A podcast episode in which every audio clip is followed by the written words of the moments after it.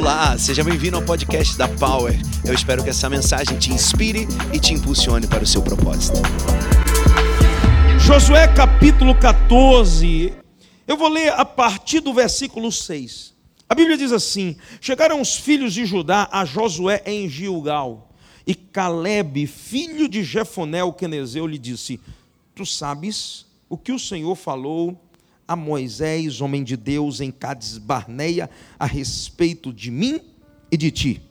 Tinha eu 40 anos quando Moisés, servo do Senhor, me enviou de Cades Barneia para espiar a terra, e eu lhe relatei como sentia no coração. Diga comigo, eu lhe relatei como sentia no coração. E eu quero abrir um parênteses aqui e fazer uma pergunta: como anda o teu coração nessa noite? Porque entenda, o bispo Carlos estava ministrando aqui e ele disse que Deus ele corresponde à nossa fome. E eu acredito muito que Deus corresponde à nossa expectativa como o nosso coração está para essa noite, como o nosso coração está para esta nova década, como o nosso coração está, vai definir o que Deus vai derramar na sua vida. Porque se o seu coração estiver com a expectativa certa, estiver com a expectativa lá no alto, você vai, vai receber a, proporcionalmente aquilo que o teu coração deseja, inspira ou aspira, melhor dizendo. Então prepara o teu coração para isso. Olha a diferença de Caleb para os outros dez espias. Eu lhe relatei conforme o meu coração, um coração cheio de esperança, um coração cheio de convicção e certeza. Você sabe qual é a beleza de você trabalhar com gente nascida de novo, crente no Senhor Jesus, firme na fé? É que nós somos o povo da fé. Às vezes está tudo dando errado e a gente está dizendo, vai dar certo. Às vezes o mundo está caindo ao nosso redor e a gente fica tranquilo. Melhor é o fim das coisas do que o seu começo. Se ainda não está do jeito que Deus prometeu, é porque ainda não terminou. Ei, toca nessa pessoa linda que está do seu lado e diz para ela: Eu quero ser boca de Deus hoje. Se ainda não está, como Deus prometeu, é porque ainda não terminou. Ei, nós vamos entrar numa nova década, amém? Mas o ano de 2019 ainda não terminou. Isso quer dizer que Deus ainda pode cumprir e vai cumprir tudo que Ele te prometeu nesse ano de 2019. Então se prepare para aquilo que Ele vai fazer. Ei! Não espere acontecer para celebrar, celebre agora. Quem é da fé, não espera acontecer, porque já aconteceu em Deus e já aconteceu em teu coração. Amém? Vamos lá. Tinha eu 40 anos quando Moisés, servo do Senhor, me enviou a Cades Barneia para espiar, e eu lhe relatei conforme sentia no coração. Mas meus irmãos que subiram comigo desesperaram o povo. Eu, porém, perseverei em seguir o Senhor meu Deus. Então Moisés, naquele dia, jurou, dizendo: Certamente a terra em que puseste o pé será tua e de teus filhos em herança perpetuamente, pois perseveraste em seguir o Senhor meu Deus. Eis agora o Senhor me conservou em vida como prometeu, 45 anos há, desde que o Senhor falou essa palavra a Moisés, andando Israel ainda no deserto. E já agora sou de 85 anos, estou forte ainda, hoje, como no dia em que Moisés me enviou. Qual era a minha força naquele dia? Tal ainda agora para o combate, tanto para sair a ele como para voltar. Agora, pois, dá-me este monte que o Senhor falou naquele dia, pois naquele dia ouviste que lá estavam os anaquins e grandes e fortes cidades. O Senhor, porventura, será comigo para os desapossar como prometeu Josué o abençoou e deu a Caleb, filho de Jefoné, Hebron em herança. Portanto, Hebron passou a ser de Caleb, filho de Jefoné, o quenezeu, em herança até o dia de hoje, visto que perseverara em seguir o Senhor Deus de Israel. Dantes, o nome de Hebron era Kiriate Arba. Este Arba foi o maior homem entre os anaquins e a terra repousou da guerra. Amém?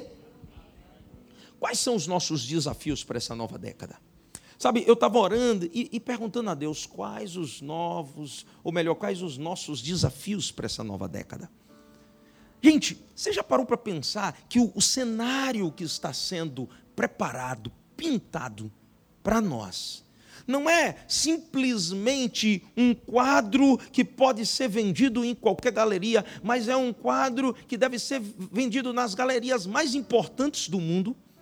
Você sabe por quê?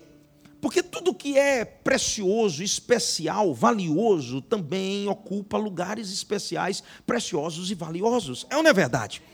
Isso está relacionado aonde aonde a expectativa para essa próxima década vai se encontrar em nós, ou alojada no nosso coração, no melhor lugar, ou simplesmente largada ao léu. Ei, quando você for falar desse próximo ano, dessa próxima década, lembre-se que quem está preparando e está idealizando ela para nós é o Senhor Jesus. Existem promessas, gente, deixa eu falar uma coisa: não são promessas de um ano, não é coisa que a gente está profetizando em 2019. Não é coisa que a gente está profetizando em 2018. Gente, profetas foram levantados na, levantados na nação há décadas atrás. E eles profetizam a cada década que vem. E ele, eles nos preparam justamente para esse tempo. Então você precisa gerar a expectativa certa. Por isso, a minha pergunta foi: quais os nossos desafios para essa próxima década? O primeiro deles é transformar a nossa mente. Ei, toca nessa pessoa linda que está do seu lado e diz para ela: transformação do entendimento, da mente. Você sabia que não há nada mais poderoso do que uma mente transformada? Romanos capítulo 12, verso 12 diz: Não vos conformeis com este século, mas transformai-vos pela renovação da vossa mente, do vosso entendimento. Quando a sua mente é transformada, você se torna um modelador, não só cultural, geográfico, mas os ambientes e as atmosferas onde você se encontra também são transformados através da tua mentalidade. Você sabe por que por muitos anos a gente viveu escravo de uma mentalidade medíocre, de miséria, de, de, de, de ao invés de avançar, muitas vezes nós recuamos por causa da mentalidade. Meu irmão, nós estivemos agora na Inside Elevation e eu ouvi uma frase do Stephen Furtick que me deixou assim assustado. Ele disse: Você pode trabalhar alguém em relação aos hábitos, você pode até mudar a forma dele agir, mas se você não trabalhar a mentalidade dele, você não vai mudar nada. Sabe aquele ditado bíblico que diz que o cão volta ao vômito e a porca lavada volta à lama? Acontece com muita gente que não transiciona aqui. Quando você nasce de novo, a primeira coisa que Deus transiciona em você é o teu espírito. Você se torna uma nova criatura. O teu espírito é mudado, imediatamente isso acontece através do novo nascimento, mas a tua alma, que é a tua mentalidade, precisa ser transformada a cada dia. É por isso que Paulo diz que as armas da nossa milícia não são carnais, mas são poderosas em Deus, destruindo o que? Fortalezas e sofismas. Sofismas são mentiras que o diabo coloca na tua mente, são ideias que muitas vezes te levam a recuar ao invés de avançar. Nós acabamos de cantar, é assim que nós lutamos as nossas guerras.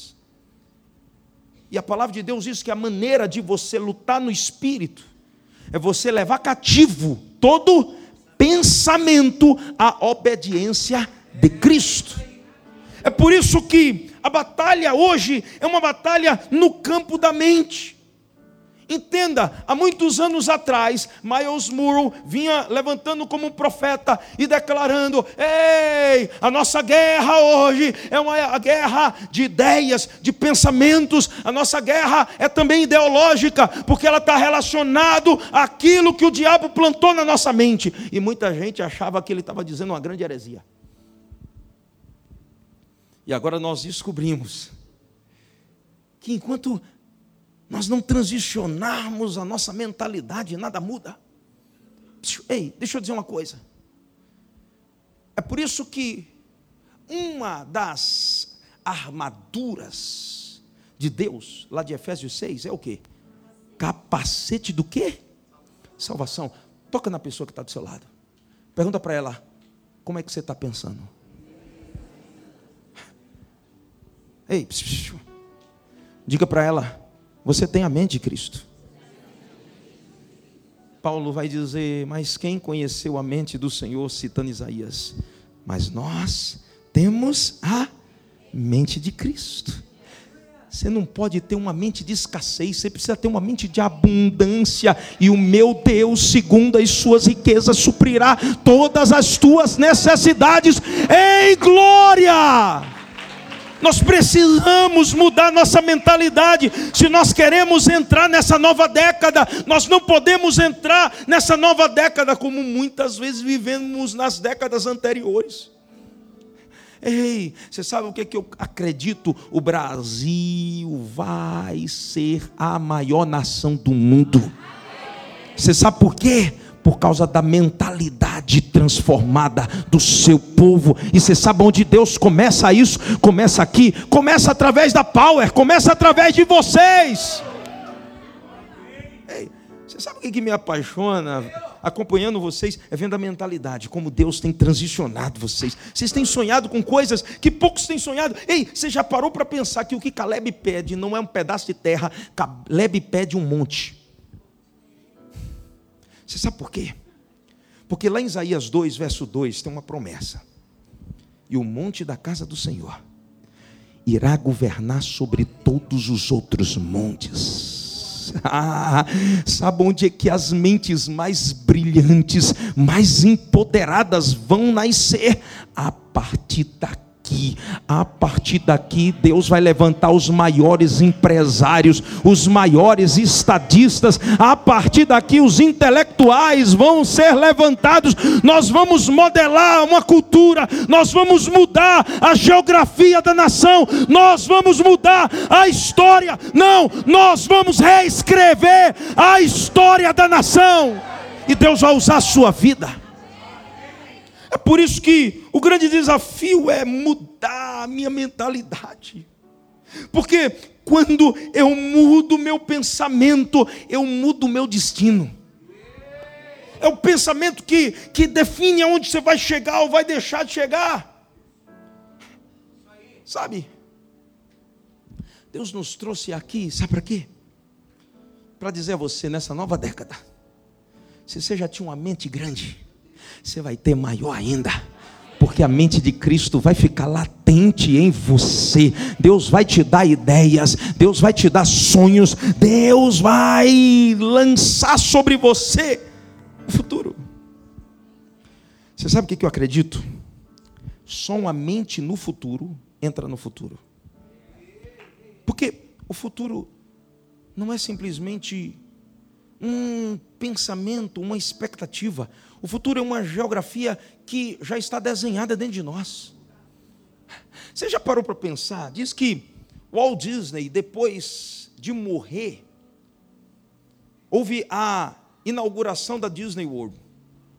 E diz que a esposa dele estava junto com um arquiteto, um engenheiro, e eles disseram, como nós queríamos, que ele tivesse aqui para poder ver tudo isso. A esposa olhou para ele e disse: Ei, isso só existe porque ele já viu tudo isso. Sabe por quê? Porque o futuro já estava dentro dele. Deixa eu dizer uma coisa para você: o futuro já está dentro de você. Ah, ah, eu acho que você não me ouviu, mas o futuro já está dentro de você. Você sabe o que, que Deus está te dando? Deus está te dando toda a planta da nova década. Deus está te dando todo o desenho arquitetônico, geográfico da nova década. Ei, Deus já preparou tudo para você e para mim. O futuro não é algo que vai acontecer, é algo que já aconteceu em Deus. Ele está nos mostrando. Alguém já disse que Deus primeiro desenhou o nosso futuro. o futuro está aqui pronto. Ele saiu do futuro e veio para o presente. Pegou na nossa mão e disse: Agora vamos lá. Vamos comigo para o futuro. Vamos comigo para o futuro. Ei, você sabe o que é que Deus está fazendo hoje? Ele está pegando na tua mão e Ele está dizendo: Eu já preparei a família que eu sonhei para essa nova década. Eu já preparei os negócios que eu sonhei para essa nova década. Eu já preparei tudo para você para essa nova década. Agora me dá a mão e vamos comigo, porque nós vamos entrar nela. Deus vai te colocar dentro dessa nova década e a sua mentalidade vai ser transformada. Aleluia!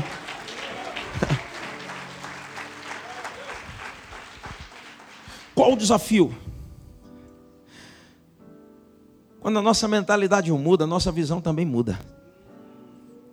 Ei, psiu. Você não vê com os olhos. Você vê com o coração.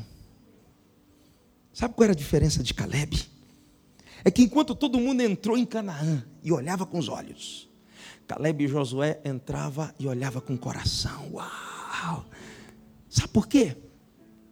Porque a fé não é gerada pelos olhos.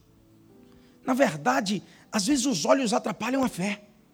O meu justo não vive pelo que vê, mas vive pela fé. É aí que está o X da questão. Nós não somos de sentimentos, nós não somos de visão, nós somos da visão do coração. Ei! É aí que está o X. Som. Ah, é aí que está o X da questão. Você enxerga com o coração. A palavra de Deus diz: a fé, ou melhor, e, e a, a, fé nasce do que? A fé vem pela, pelo ouvir e ouvir a palavra. À medida que você ouve a palavra, a palavra vai descendo para o seu coração, e dentro do coração ela vai gerando a visão correta. Você sabe o que, que Deus está fazendo com você antes de você entrar nessa nova década? Deus está ajustando a sua visão. Deus está ajustando a sua visão. Eu gosto do que diz Hebreus 12, 2 ela fala sobre foco. Hebreus 12, 2 diz assim: olhando firmemente.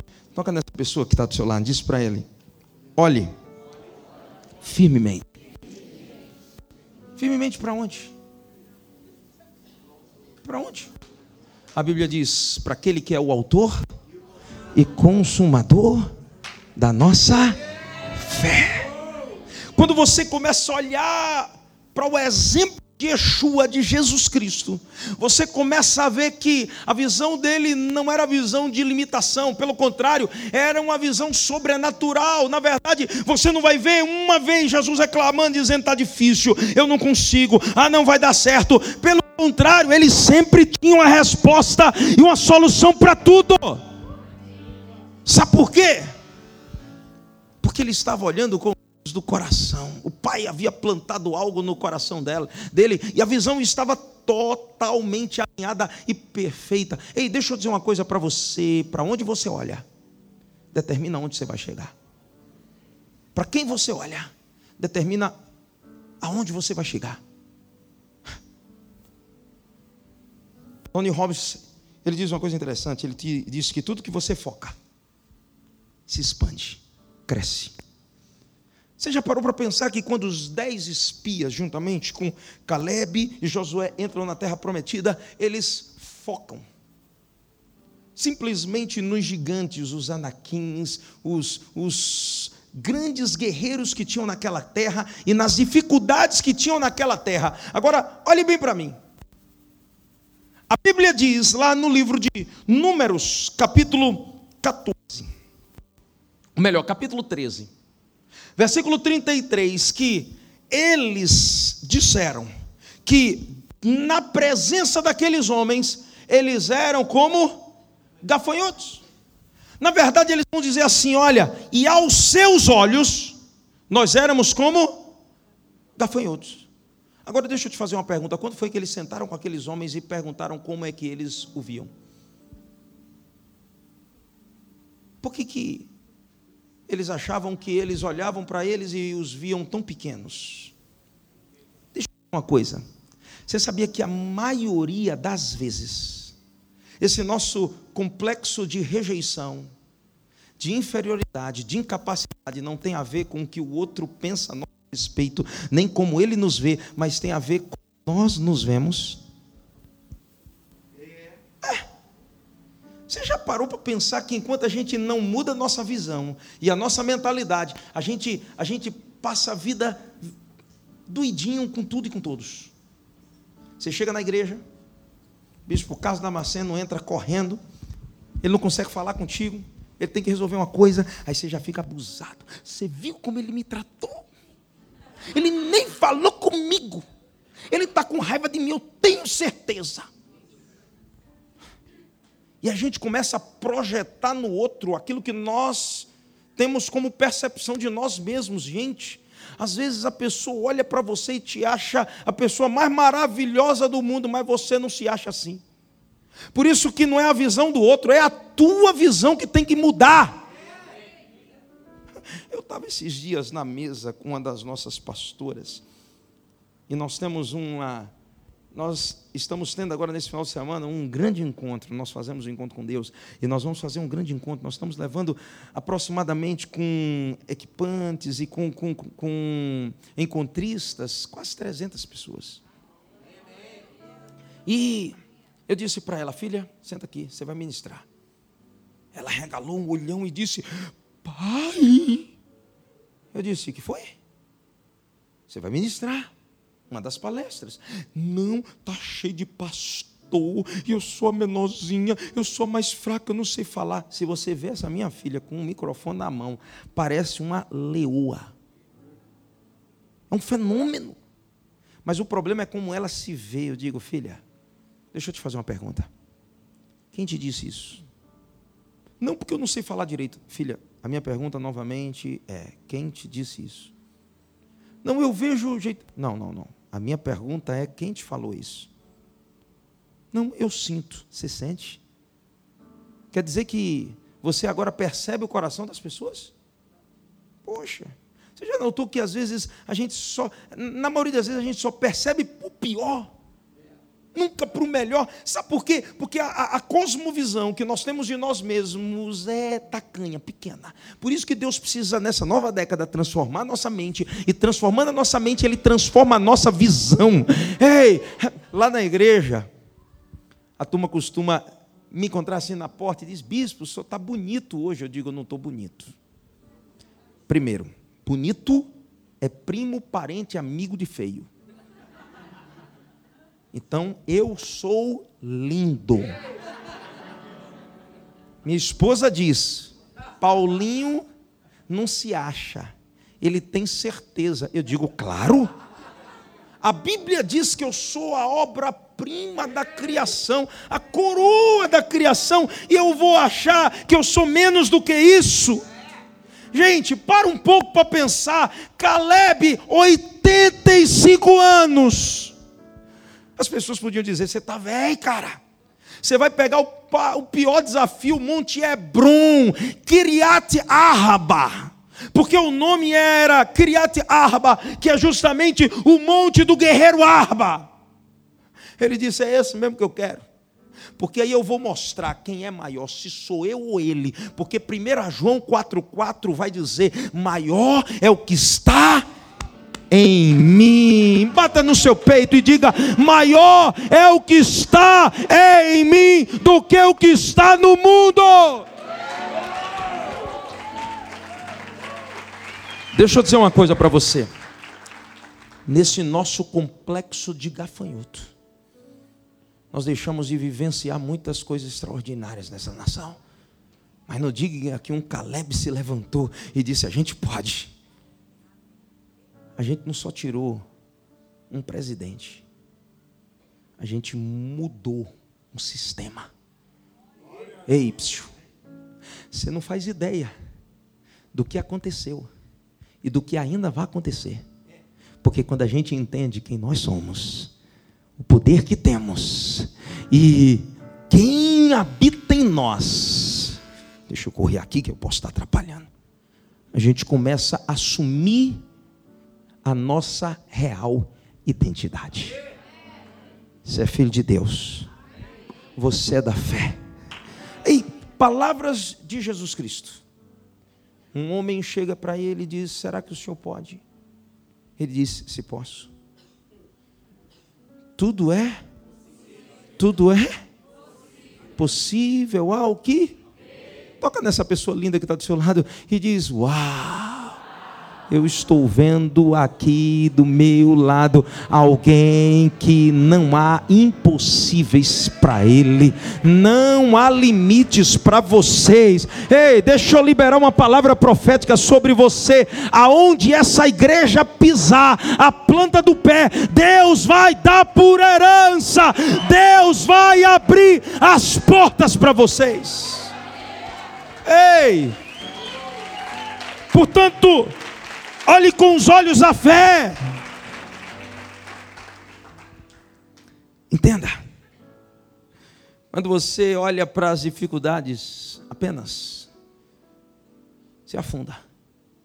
Mas quando você olha para Cristo, você é empoderado e você avança. Ei, aleluia. Terceiro desafio é o desafio de alimentar a fé, ao invés de alimentar os nossos medos. Ei, deixa eu dizer uma coisa para você. Deus não te deu o espírito de medo, mas Deus te deu um espírito de ousadia. Ei, 2 Timóteo capítulo 1, versículo 7 diz que o Senhor não nos deu espírito de medo. Você não nasceu para viver com medo. Ei, toca nessa pessoa que está do seu lado e diz: Você é corajoso, meu irmão.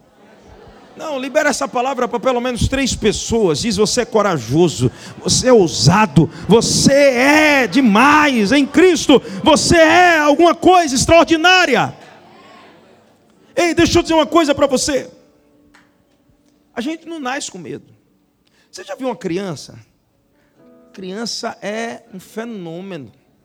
Meu irmão, não, importa Criança não tem medo de bicho, não tem medo de, de, de, de, de pular a, a, altas alturas. Não. O que, o que, que vai acontecer?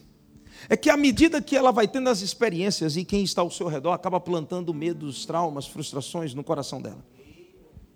Desde Aristóteles, até os estoicos, e você chega com John Locke, quando ele, o empirista, quando ele começa a falar sobre a questão da teoria da tábula rasa, de que nós somos uma tábua que não tem nada escrito e que à medida que nós vamos vivenciando, coisas vão sendo escritas dentro de nós. Eu não concordo muito com isso, mas tem coisas que faz sentido. Você sabe por quê?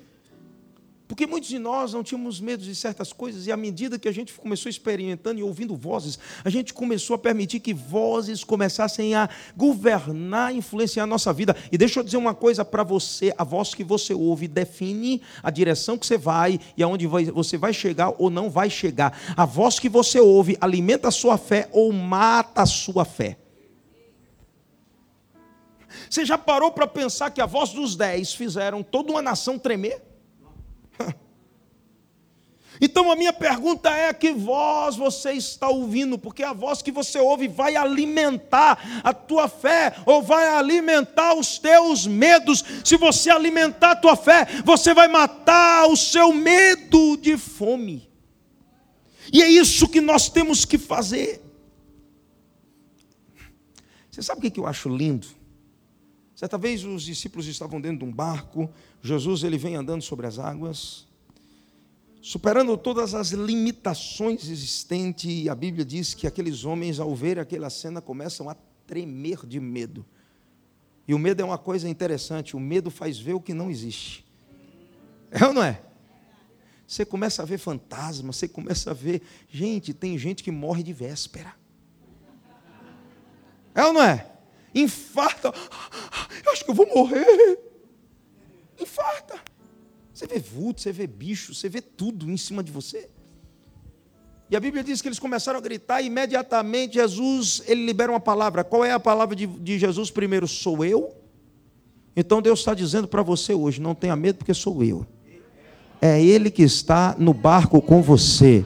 Ei, toca nessa pessoa linda que está do seu lado e diz: Você não está sozinho, o Senhor está no barco com você. Ei, Ele liberou outra palavra, Ele disse: Não tenha medo, tenha bom ânimo. Então, não vamos entrar nessa nova década com medo, mas vamos entrar com a certeza: o Senhor está comigo. Ei, toca nessa pessoa, diga: O Senhor está comigo. Ei, o Senhor está com você. Davi dizia: O Senhor está comigo, que me poderá fazer o homem? Davi, no Salmo de número 23, verso 4, ele diz: Ainda que eu ande pelo vale da sombra da morte, eu não temerei mal algum, porque tu, Senhor, estás comigo, a tua vara e o teu cajado me consola. Preparas uma mesa na presença dos meus inimigos, aleluia. Tem gente que está com medo de amanhã, do futuro, do dólar, da bolsa, disso. Deus está com você, vai suprir todas as tuas necessidades, você não vai viver com medo. A Bíblia diz que o justo não se atemoriza com más notícias, antes o seu coração está bem firmado no Senhor. Ah, um fundamento para a tua vida.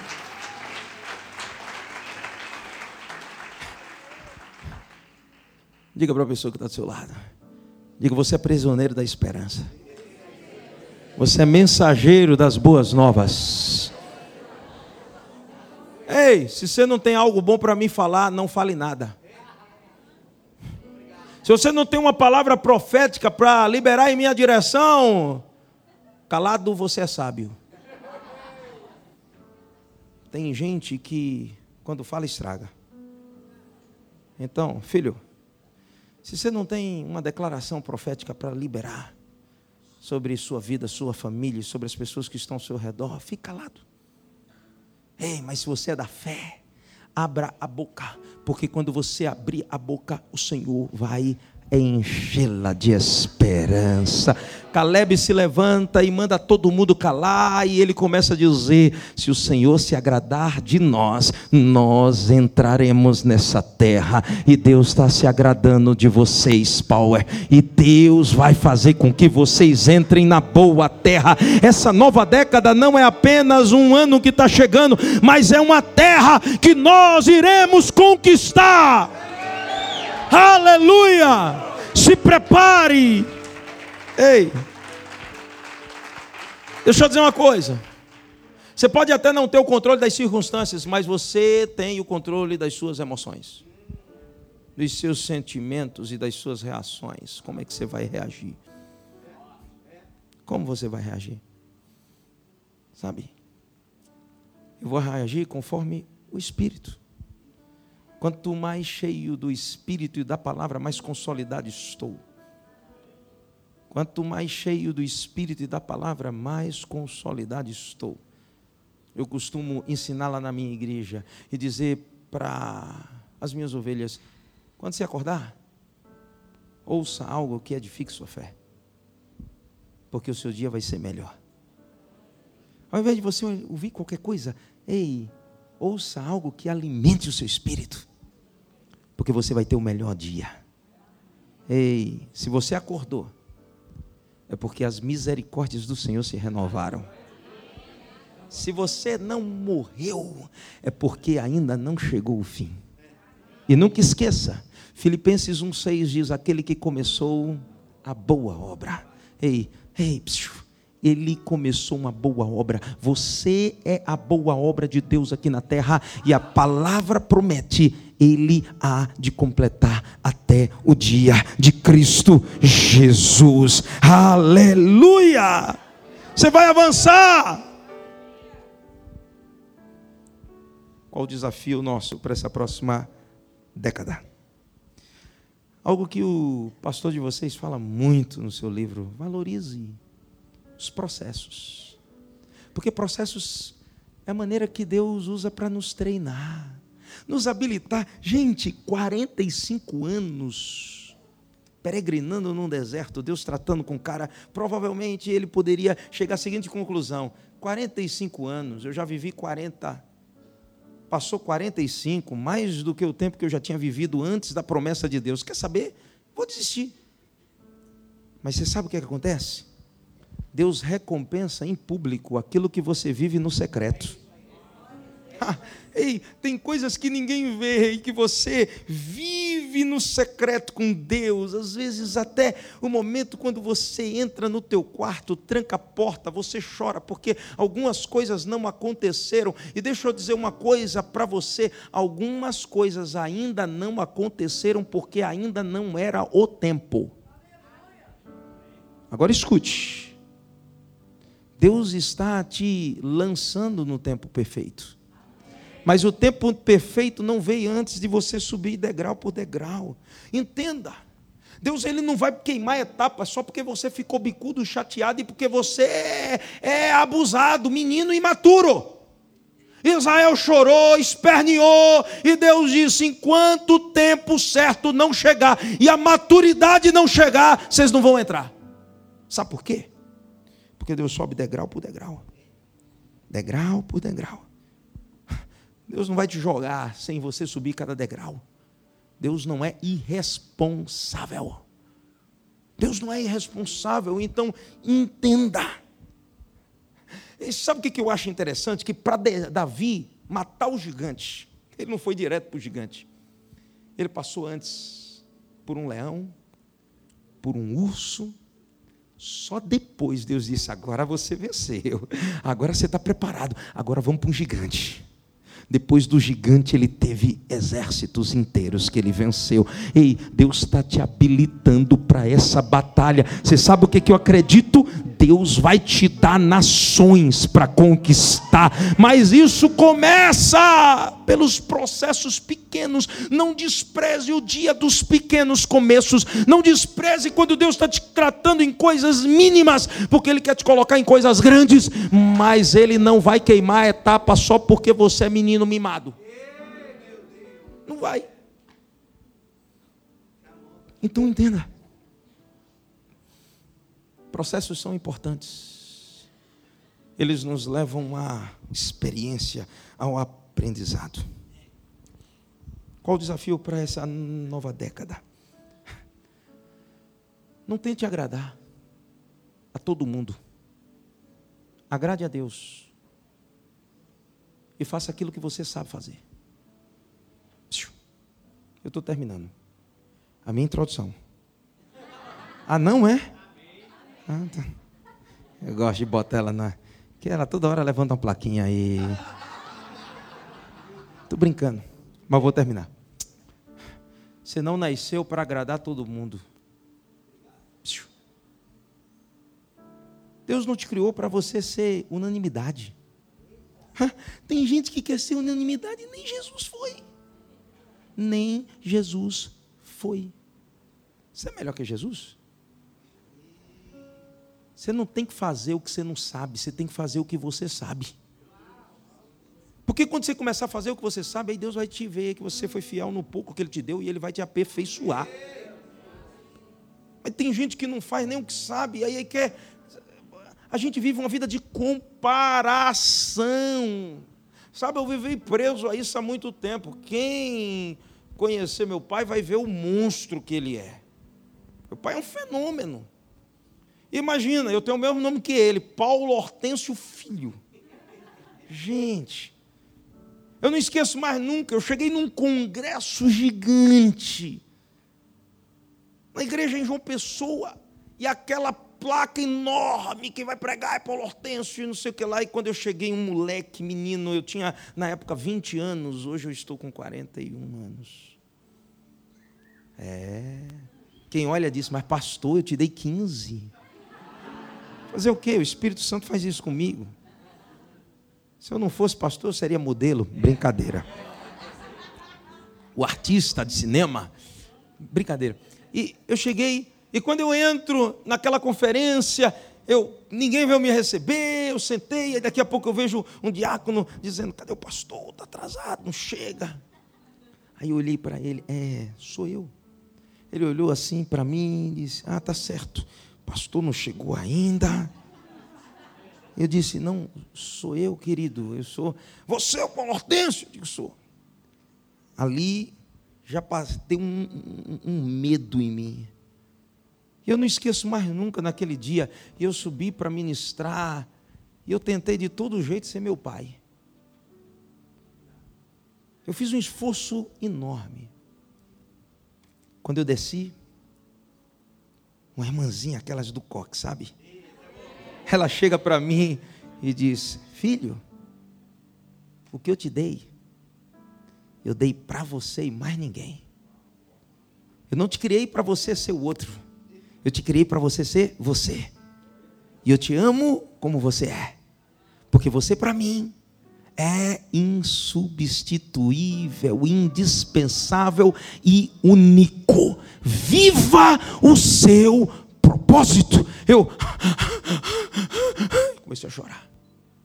Digo, meu Deus, depois daquele dia, Deus virou uma chave dentro de mim e eu aprendi que eu só preciso fazer aquilo que Deus me chamou para fazer. Eu não preciso viver para agradar o outro, porque Caleb disse: Se Deus se agradar de mim, não se Moisés ou se os outros se agradarem de mim, se Deus se agradar de você, Deus vai abrir portas, Deus vai abençoar a tua vida. Ei, a palavra de Deus diz no Salmo 37, verso 4: Agrada-te do Senhor, e Ele satisfará os desejos do teu coração. Ei, você está fazendo um esforço grande para agradar quem não quer ser agradado por você, quem não está nem, nem aí para você. Ei, desculpa, eu não sei o que, que essa palavra significa aqui, mas para mim eu sei. Larga a mão de ser besta. É a mesma coisa? Larga a mão de ser besta tentando agradar quem não gosta de você. Quem não gosta, não gosta. Quem nasceu para te criticar, nasceu para te criticar. Enquanto ele estiver te, te, criticando, você vai saber que você está no caminho certo. Quando ele parar de te criticar, você fica preocupado, é porque provavelmente você não fez nada.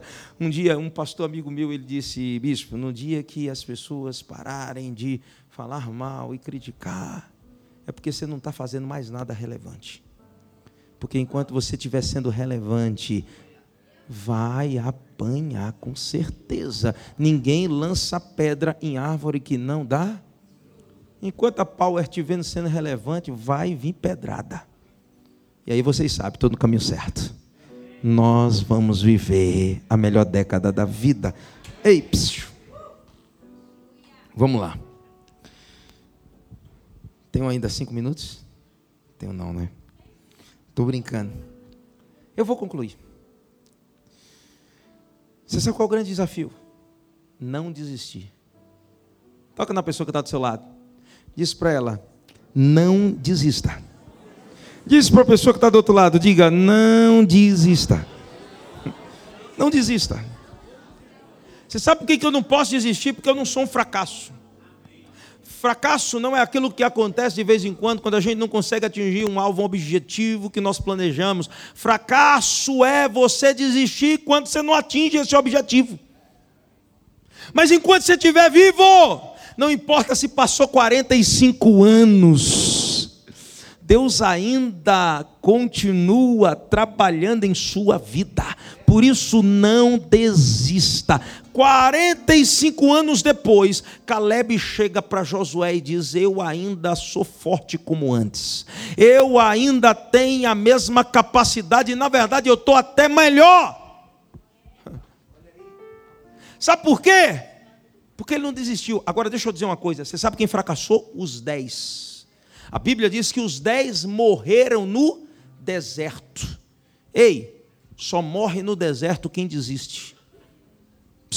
Você não vai desistir. Você não chegou até aqui? Isso quer dizer que você está entrando nos melhores 10 anos da tua vida. Você está entrando nos melhores 10 anos da tua vida.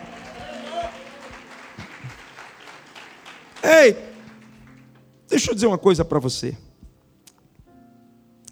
A Bíblia termina assim, esse texto termina assim.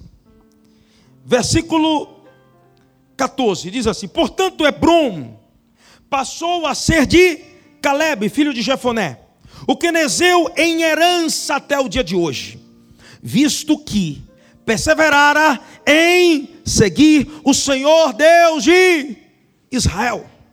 Dantes o nome Hebron era Kiriat Arba. A palavra Kiriat Arba significa cidade de Arba. Arba era o nome de um gigante. Você sabe qual é o teu desafio? É destronar os gigantes que vão se levantar diante de você. Eles vão cair por terra. Ei, e sabe qual foi o nome que Caleb colocou aquele monte Hebron? Agora deixa eu te dizer uma coisa. Você sabe o que significa Hebron? Associação. Hebron significa você está associado com o Senhor não tem como dar errado, não tem como essa década dar errada. Essa será a melhor década da tua vida, vai ser a melhor, o melhor tempo da tua história. Ei! Você vai subir esse monte, você vai mudar o nome desse monte, não será mais o monte do gigante, mas será o monte em que você estará associado com Deus. Ei, não é que vai dar certo, já deu certo. Ourabacandarás. Já deu certo. E a Bíblia diz assim: E a terra repousou da guerra. Paz. São dez anos de paz. Agora deixa eu dizer uma coisa: paz não é a ausência de guerras. Paz é a certeza que em meio às guerras, Deus está contigo. Esse lugar se chama Hebron. Porque quem entrar nessa casa estará associado com Deus.